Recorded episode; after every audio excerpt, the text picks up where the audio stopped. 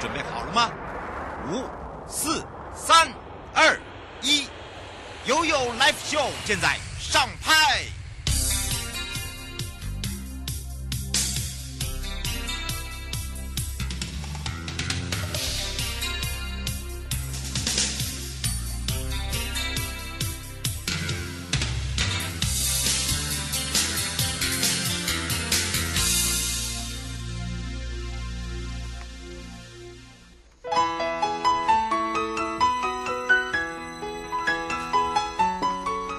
来到了一点零二分了，再度回到了 YOYO Live Show FM 零四点一正声广播电台，陪同大家，我是你的好朋友瑶瑶。那么今天呢，在上半段会回到了台北地检署，由钟慧清检察官来帮忙大家解决生活法律的问题啊。那么会聊到的就是诈欺罪的构成要件，那当然包含了诈欺里面有分这个诈诈骗的这个诈欺集团啦，还有就是呃他们在做一些这个。吸少呃，这个青少年或未成年的部分，我们把它称简称为呃少年好了。那么少年参与这些呃这个诈欺集团涉及到的有一些法律问题哦，就要来告诉大家，包含了呃少年事件如何去处理，还有就是他的手法。跟防范的方法，还有他们常常的一贯作风，呃，包含了他们的一些呃，譬如说啦，他们会如何的联手啦，好，或者是如何呃一起来做恐吓啦，好，等等，会让大家更清楚。那么另外哦，就是说呃，我们也会跟大家聊到了，就是呃，注意哦，就是说这些手法呢，如何去防范？我觉得防范也是一个很重要的课题哦。那么马上呢，回到台湾。高检署，呃，今天陪伴大家是秀敏检察官林秀敏，呃，陪伴大家也聊聊到的呢，呃，跟我们大家生活中是有必备的哦，这个大家都很清楚。这个通常呢，我们就会让大家了解说，哎，最近会发生什么样的事情啊？有哪些事情要值得大家特别注意的哦？待会呢，会由这个秀敏检察官来陪伴大家来聊一聊。那么今天呢，也要跟大家讲到，在曾任台北地检相阅主任检察官的高检署检察官陈家秀，家秀呢，哦，即将是接任高检署书记官长，我们简称官长。那么高检署的书记官长呢，官长呢是吴怡民，今年呢执旗哦已已经任满三年，即将要归建在北检。那但是呢，考量他具有行政专长，好，就是呢，呃，即将出任的是法务部保护司副司长。那当然，书记官长就是由前北检的乡阅呃主任，也就是现任的陈家秀检察官来做出任。她也是高检第一位女性的书记官长。好，除了这个以外呢，司法院会呃通过了法官法的这个修正草案。那么在昨天呢，在修正这个法案部分的条文中呢，明定未来的职务法庭审理法官、检察官惩戒案的时候，改采公开审理原则，而且包含了民众可以在旁边听。哦，法界呢普遍认为说，呃，这个是重要司法改革，除了可以强化审判公信力，也可以调整整个司法风气哦。好，待会呢，我们先回到台北地检，呃，来看看会请检察官来跟。跟大家聊到诈欺这一块。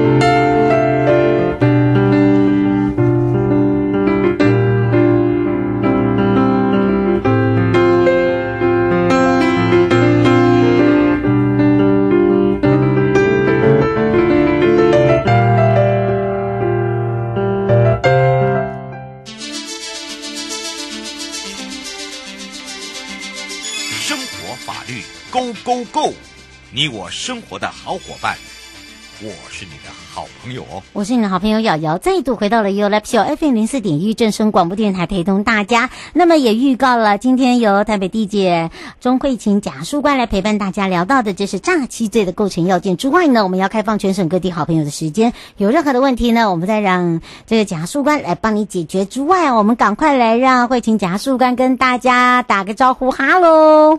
大家好，我是台北地检署检察署官钟慧琴，很荣幸在空中与大家相会，请大家多多指教。当然，今天我们的慧晴检察官，我帮大家准备的非常的丰富哦，都可能发生的这个诈欺案件，呃，包含如何去防范呢？还有就是说，现在啊，很多的这个年轻朋友呢，他可能还在这个就学、就业，呃，等等，那他想要多赚点钱，但是他可能就是说不了解这整个工作环境哦，就加入了这诈骗集团，但是。嗯，很可能会造成了他就是啊惹祸上身，所以今天我们要聊到这个诈欺罪的构成要件包含了有哪一些？什么叫做这个呃构成要件的部分？是不是来请教一下贾树官？好，呃，诈欺是一般人较常讨论的犯罪形态，甚至有切身之痛。但被骗不等于对方就会构成诈欺罪哦。嗯，刑法对于成立诈欺罪的构成要件定有严格的条件，需就个案做分析判断，才能断定是否成立诈欺罪。嗯，刑法第三百三十九条普通诈欺罪规定，意图为自己或第三人不法之所有，以诈术使人将本人或第三人之物交付者，处五年以下有期徒刑、拘役或科或并科五十万元以下罚金。以前项方法得财产上不法之利益，或使第三人得知者一同，前两项呢之未遂犯罚之。要成立第一项之诈欺取财罪呢，必须符合行为人是用诈术导致被害人陷于错误，又因此导致被害人将财物交给行为人，使行为人因而获得财物，导致被害人遭受财产上的损害，而且啊，行为人主观内心对这些对外在行为结果均有认识，并依欲取得他人财物。诈术呢，指的是以语言或文字传递不实的资讯，例如将赝品充当真品出售，中古车行老板将车辆的里程表调少以卖得较高的价钱等。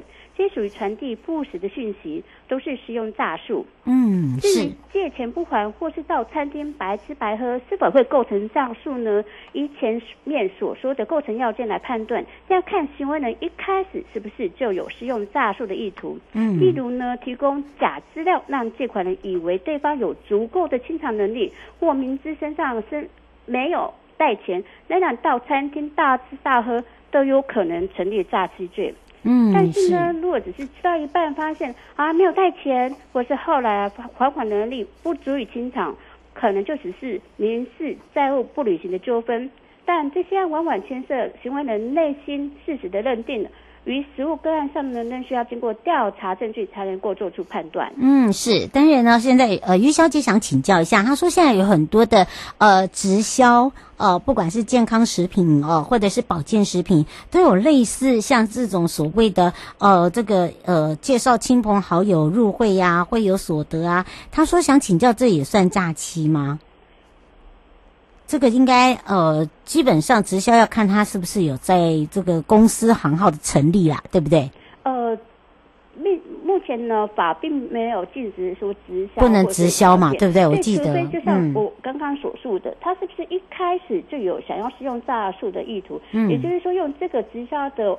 借口但是卖、嗯、去骗你就对了，对，骗你，而实际上他并没有真的要卖售这个商品给你的话，嗯、那就有可能会构成哦我们诈欺取材的最。是，所以哦，这个刚才我们讲阿叔官又讲到一个重点哦，就是说你。你的那个初意到底是呃是真的还是假的？应该要这样讲嘛，对不对？对。对嗯，而且你知道吗？这个就像我们刚刚在讲到了哦，除了这个直销，它现在还是有很多种，因为有些人就是走这个健康食品，因为有一些直销已经变成是一个企业，哈、哦，所以你不能把它变成说哦，它是诈骗集团，因为它还是有它一定的规律啊，比、呃、如说抽成啦，啊、呃，甚至哦、呃，它是有一些机制。那么呃，刚刚讲啊，苏哥有讲到一个。重点，就是说他是意图要来骗你的，哈，那才叫做诈欺，哈，这诈骗。而且呢，这个人口众多的时候，就是譬如说，我们常常在电视上有看到，诶，像这个很多青年朋友哦，想要多赚点钱，就去做车手，因为他也搞不清楚，我只是一个开车的，呃，载人家去，呃，这个收取货物啦，或者是领东西啦，啊，我又没有参与，可是其实多多少少都会知道啦，对不对？对。嗯，像这些哦，这个加入诈骗集团来讲哦，我们是不是要来提醒大大家一下？就是说，诈骗集团，诈骗集团要都多少人哦，才能够组成诈骗集团？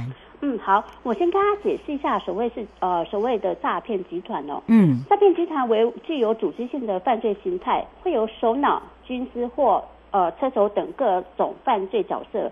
还有这些人都没有实施全部的诈欺取财行为，但是就犯罪行为有共同分担，在刑法上呢会被认定为共同正犯。是共同正犯的成立要件呢是要两个以上的行为人各自承担实现犯罪计划的部呃必要部分，并互相利用他人行为达成犯罪，不与行为人全部都有参。与实行犯罪行为为必要，而且每个行为人内心都有共同的犯意决议，不论是在实行犯罪前就参与或中途加入，都会成立共同正犯了。嗯、另外呢，若是参与犯罪要件以外的行为，或是事先策划而加入他人实施犯罪，这两种类型呢称为共谋共同正犯，属于共同正犯。比如说呢。诈骗集团的首脑，其通常不会亲自实施犯罪行为，而是交由他人下手。首脑可能是策划者、指挥者或是资助者，而车手呢是接受，呃，是接受指示前往现场把风、确认账户、制卡或是取款等。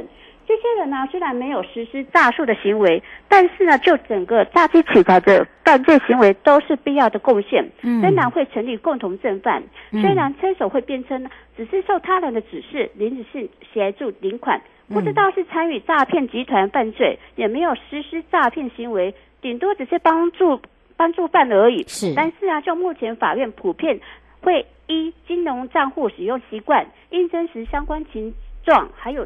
呃，行为人经济状况等证据呢，而认定呢车手主观上有共同犯罪决议，因此啊，仍然会成立诈欺取财的共同正犯。嗯、也就是说啊，不必在组织中具有头衔或职称，只要持续接受呃集团的指示，配合分工犯罪行为，或是协助组织的运作，嗯、就属于参与犯罪组织。因此啊，就算车手。车手或是提供账户的人，只要知悉有诈骗集团的存在，能持续配合分工或协助诈骗的行为，都有可能被认定为参与犯罪组织。就算呢、啊，只是参与一不一小部分，仍然呢需要就全部的犯罪负责啊。嗯，所以虽然说，呃，车手行为人认为说啊，自己只是负责一部分的工作，但实际上他要负责的责任却可能远比想象中还要大上许多，所以不可不慎。嗯，是哦，所以有、哦、这个让大家可以了解哦，而且他们诈骗的手法哦，呃，如何去防范哦，要要有特别要注意的，对不对？对。嗯，是，那当然不只是这样啦。其实你要看看哦，常常在这个包装媒体啦，或者是广播啦等等哈，网络啦，都会讲到这个诈骗集团常用的一些手法。那当然，这个手法里面呢，呃，不管是呃要你下载、要你买东西啦，啊、或者是要你投资东西啦，简单来讲就是你不要去买一些呃这个来路不明的。那还有就是求职也是有一些防范的方法，是不是可以简单的呃来告诉大家一下？嗯，好，呃，譬如说呃一些防范方法，比如说要呃养成呃查证的习惯，不要听信不明来电的指示。是那像通常呃其实呃有调查出，呃比如说有些呃卖家呃会指示说啊、呃、要去操作一次自动。提款机呀、啊，才能够恢复原来的设定啊，才能够退款啊，等等。但是啊，要跟大家说明，自动提款机没有取消任何扣款分功能，或者说取消分期付款的功能，它只有提款。哦，它只有提款的功能，对不对？所以千万不要依照电话指示操作自动提款机。嗯、那像有些来电呢，显示也不能信。好，所以要你如果说对于陌生的来电的电话要提高警觉，是然后你觉得哎好像觉得怪怪的，就立即挂断电话。那可以通过网络查询，比如说银行银行客服电话，嗯，或者是说呃卖家呃的平台的电话等等，然后进行进一步的查证，好，或者是拨打我们的一六五反诈骗咨询专线。嗯，嘿，都可以进一步来查证，来确认这通电话是不是诈骗集团来电。哎，真的耶，我觉得这样会比较方便呢，哈，让大家也可以做一个查证，对不对？对，不用说，哎，这个到底是真的还是假的？不过因为这个时间的关系哦，在今天的这个节目中呢，我们先帮忙大家了解哦，这个诈欺、诈骗、诈欺啊，哦，最初步的可以让大家影响有多深啊？如何去构成哦？要小心呐，还有注意要防范。那我们就要非常谢谢台北地检钟慧琴检察官陪伴大家，我们就要下次空中见哦。好，谢谢大家，嗯，拜拜。拜拜。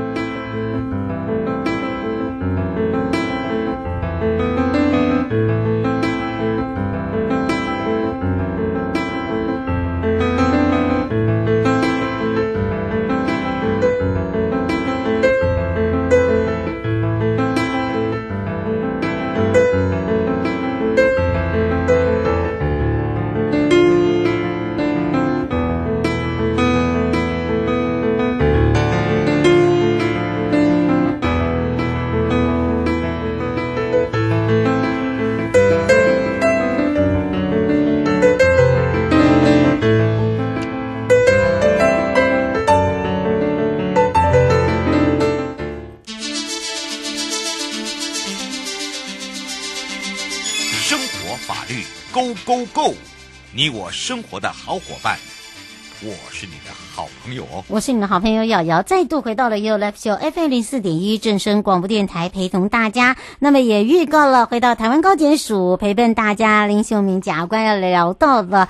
办门号换现金，你有没有觉得好好康哦？好，但是你知道吗？这个是有风险、有法律责任，你可能都不了解。今天为什么要聊到这个？而且最近为什么会有听到这个办门号可以换现金？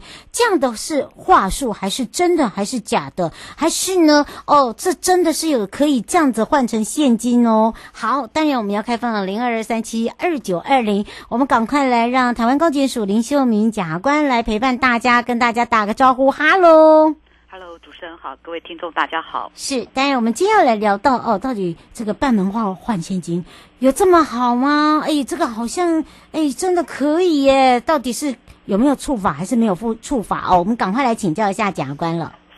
这个半门号换现金哦，其实现在在报纸或者是网络上，其实可以常常可以看到这样的广告哈。嗯。那听起来真的非常诱人，好像消费者不用花任何一毛钱就可以拿到数百元或者数千元的现金。哦是。那我先讲一下为什么有这种半门号换现金哦。事实上是一种这个通讯业者的一个促销手法。是不是话术啊？对，也是一个话术。那我们说明一下，嗯、因为电信业者为了奖励这些通讯行去推销这些绑约的门号。那门号申办成功之后，通常会给这些通讯行一些佣金，这样。哦。那为了赚更多佣金，所以通讯行必须要找更多的人来办这个门号。嗯。所以有些通讯行就会在网络或者报纸上刊登说：“哎，来办门号换现金啊！”然后宣称只要来办门号，那就可以赚数百元或数千元的佣金。嗯。那通常他会有些话术来吸引民众来办嘛，所以他就会说：“哦，我们会公司会帮客户缴几前面几个月的电信费用啊。嗯。那几个月后，如果客户不想再继续缴这个使用这个门，门号，那公司可以帮把帮客户把这个门号转给其他人，哦，对，或者甚至你要解约的话，也帮你代缴违约金啊。但听起来当然是好像很诱人，但事实上有些都是骗人的哈。嗯，那他们有一直强调说，哎，过程都是合法的，没有风险哈。用这种方式去吸引不是真的想要使用门号，而是只是单纯想要去换现金的人哈。嗯，那其实这样是有风险，因为你把这些呃双证件或个人资料提供给通讯行。做申办很多个门号哈，嗯，那换取现金花用，所谓天下没有白吃的午餐，事实上是很大的风险。嗯，是刘小姐想要请教一下，她说她刚才听到这句话哦，她她说其实电信门市她去缴费也有碰到这样情形，她说这是诈术吗？还是说这是广告不实？呃，要看个案而定了，就是说呃这些。存在的风险，我们这边可以讲一下。第一个风险，比方说，我刚刚有提到说，通讯业者通常会承诺说帮客户缴嘛。那大家可以想象，这个门号通常都是绑约的高资费门号，那一绑一绑通常就是两年或三年。是。那他纵使这个呃通讯行有说，哎，前几个月帮你代缴，比方说六个月，嗯，但是六个月一过了之后。马马上就面临说，哎，每个月都好几千块的月租费，嗯，而且事实上我们实物上看到的是，通常这种呃就是办门号换现金，通常一办哦都办了四五个门号，甚至七八个，有的甚至十几个门号。嗯、那一旦这个呃通讯业者已经帮你代缴预缴前面几个月之后，变成每个月是好几个门号，好几千块的月租费，哦、那这是高额负担。那如果不想继续缴，要跟电信公司解约的话，也可以，但是这个解约金通常就是数千数万元，非常高额的违约金了。哇，要特别小心，对不对？所以那个法律风险真的这个要特别小心。就有如刚才检察官讲的，天下没有白吃的午餐。对，还有一个字，不要贪。真的是是，而且事实上我们遇到的很多通信业者，事实上是骗诈术骗人的。有哪一些诈术啊？那个吴先生在问。他常常会说。嗯呃，我们会帮你代缴电信费啊，或者你违呃不想用的话，我们违约的话，违约金帮你缴，甚至帮你办过户哦。事实上，这些都是口头承诺，而且我们实务上看到，有些客户接洽的对象，事实上不是通信行的员工，事实上是跟通信行有合作的，什么驻点人员啊、业务员啊、外务员啊，事实上他们也是赚佣金，所以这些呃承诺事实上都口头很难举证。那事实上，呃，客户签约事实上就是契约的当事人。一旦电信公司发现，哎，你没有缴月租金，那要催缴，好，或要缴违约金的部分，一定是找契约当事人，那就是申办人。所以申办人也只能依照这个跟电信公司签的合约去缴这个电信费用跟高额的违约金。嗯，是，所以这个办门号换现金啊，延伸的法律呃问题还真多哎。为什么？因为第一个，它可能会牵扯到，哎，这个会不会内神通？外鬼啊，对对吧？是，那这个法律刑责会很重吗？是我们最常看到的问题就是 SIM 卡，因为这种呃办门号换现金，通常因为。呃，申办人自己没有使用信卡的意思，嗯、所以通常信卡就是交给这个电信行自己去保管留用。嗯，那这信卡通常就是被倒卖到这个不法的集团，包括像诈欺集团啊、卖淫集团、贩毒集团等等，那作为这个犯罪联系之用。嗯，那一旦有一些诈骗行为发生，警方一定是依照这个被害人的提供资料循线去追，那最后追到这个门号哦，是某某人来申办，嗯、那这个门号的申办很可能就牵扯到一个犯罪行为。那可能就会被警方用犯罪集团的正犯或帮助犯来移送侦办了。嗯，是，呃，这个是包先生问哦，就是说他们常常会有因为孩子自己去办门号，也碰到这样的情形，然后到门市的时候，门市都会推一干二净。他说这个要怎么去申诉？还有就是常常会找不到人赔偿，哎，是，呃，真的要叮嘱自己的孩子不要去随意提供自己的双证件给人家办门号。那实务上也常看到是呃冒用他人的名义来申办门号，有时候冒爸爸妈妈签名，说呃我我 并没有申办这个门号，但是可能被骗了，去呃别人用你的证双证件，比方我只能要申请一个门号，结果他帮我这个电信行呃就是通讯业者不肖通讯业者冒用你的证件去申办其他门号，嗯，哦这这个情形在实务上也蛮常发生的，是。特别是在这种这个呃。呃，办门号换现金，因为办门号换现金的时候，申办人通常也搞不清楚自己办的门号的号码是什么，那这个业者就会取巧去帮你多办了几个门号，所以其实风险就会更高。嗯，是哦，就是让大家要比较清楚了解了，对不对？而且有些人会呃，这个谎称啊，你会接到电话说。哎，你不是某某先生啊，某某小姐，你要办呢这个门，你刚你办好的这个门号啊，呃，这个已经前两期都没有缴钱啦，你再不缴，我们要寄存证信函给你哦。好，也有这样的情形嘛，对不对？是是，现在诈欺手法真的非常非常多，遇到诈欺最好谨慎求证，然后要、嗯、要冷静应对。是卢小姐，呃，想请教一下，她说常常会有呃，这个接到一些这样莫名其妙的，明明就没有没有去申办呃电话号码或者是家用电话，她说有时候这个长辈会被骗呢。她说这个是不是应该用什么样来去让长辈死心呐、啊？这个让他不要那么担心呐、啊。是，如果接到诈骗集团，我们真的要求就是希望被害人能够，就是接到电话的时候一定要冷静面对，然后小心求证。那我们现在有一六五专线可以来查证。那如果怀疑说自己门号被盗用的话，其实也可以跟动电信公司来做查证，哦，调出当初的这个申办门号的申请书资料，看是不是自己申办的门号。如果有这个被冒名的话，我建议报警来处理哈。那同时挂。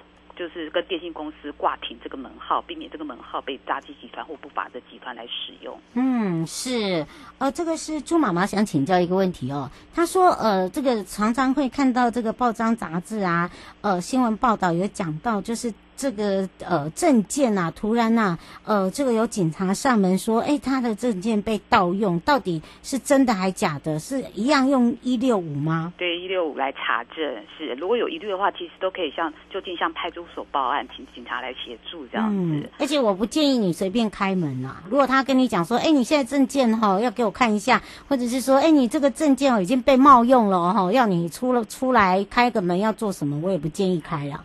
个人证件包括双证件，其实这个人资料一定要谨慎的保保存跟保护，避免被留用这样。对，而且你不要一急说，哎，真的有吗？还是我掉了？啊，我开门了。哎，真的，我我这个我发我有这个人之常情，一定会紧张。好，所以呢，有时候就有如检察官所说，冷静，冷静，再冷静，不要慌着手脚，对，就跟着他的话术或骗术去走，嗯、那真的很容易就呃因小失大，或者财产上的损失。嗯，是，所以这个办门号业务哦，不要听到那个换现金就很开心的哈。是是是，这个、我这边也可以提一下这个办门号换现金可能衍生的法律责任哦。嗯、那刚刚有提到，就是民众如果把这个。办门号换现金，那因为信卡没有留，没有自己留用嘛，哈，就留给这个呃通讯行来保管。通常是那通讯、嗯、对通讯行通常就会把它再转卖出去了哈。那我们在实务上啊，都会认为说，民众这样子的手这样子这个办门号换现金哦，可以预见说，其实这个信卡后面就有一个不法集团想要用这种人头门号去办办去做犯罪行为来掩饰自己的犯罪行为啊，嗯、让警察或检察官没有办法去追溯哈。嗯，所以门号申办人虽然他自己没有参与这些诈欺。集团或犯罪集团的犯罪行为，但是因为不法的这个犯罪行为是利用这个呃申办人的门号去做犯罪行为，所以这个申办人事实上他提供这个门号事，实际上就是一个帮助的行为。哦、那我们就会成立一个这个帮助犯哦，比方说你的门号后来被这个诈欺集团拿去打电话骗被害人汇款。那可能就会成立一个呃帮助诈欺取财罪哦，这个不要开玩笑哈，那个等于你这个这一生都留下了阴影哦哈。我因为时间的关系，我们要下次空中见喽。谢谢，嗯，拜拜，拜拜。各位亲爱的朋友，离开的时候别忘了您随身携带的物品。台湾台北地方法院检察署关心您。